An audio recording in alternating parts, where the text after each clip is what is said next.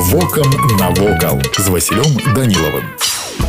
Вітаю вас паважаныя сябры 15 жніўня 1840 года у маёнтку горы горкі магілёўскай губерніі была ўрачыста адкрытая земляробчая школа пазней пераўтворная ў земляробчы інстытут папярэднік сучаснай беларускай дзяржаўнай сельска-гаспадарчай акадэміі гэтая адукацыйная установа была першай у сваім родзе на тэрыторыі беларусі а на працягу некаторага часу і адзінай вышэйшай навучальнай установай на беларускіх землях праіснаваў горы горадскі земляробчы інстытут до 1863 года пасля пасля яго закрыцця ў горках засталося некалькі сярэдніх сельскагаспадарчых навучальных устаноў земляробчае вучылішча землямерна такстатарскія класы рамеснае і сельскагаспадарчае вучылішча і іншае інстытут быў адноўлены ў 1919 годзе пазней неаднаразова адбываліся рэарганізацыі навучальнай установы змяняліся яе структура і назвы сёння беларуская дзяржаўная сельскагаспадарчая акадэмія адна з вядучых вышэйшых навучальных устаноў у нацыянальнай сістэме адукацыі Рэспублікі Беларусь Беларусь гісторыя сельгас акадэміі надзвычай цікавая і багатая на персоны падзеі акадэмія неаднаразова была ў эпіцэнтры розных гістарычных падзей ваенных грамадска-палітычных рэвалюцыйных стала цэнтрам культурнага і літаратурнага жыцця актыўнага краязнаўчага руху на думку некаторых даследчыкаў тут была напісаная знакамітая паэма тарас на парнасе сувязі з навучальнай установай мелі иван тургенеў і тарас шаўченко якуб колас і янка купала Макссім гарэцкі і паўліна мядзёлка Ну а ў фондах нацыянальнай бібліятэкі Беларусі захоўваецца шмат каштоўных дакументаў, якія маюць дачыненне да акадэміі.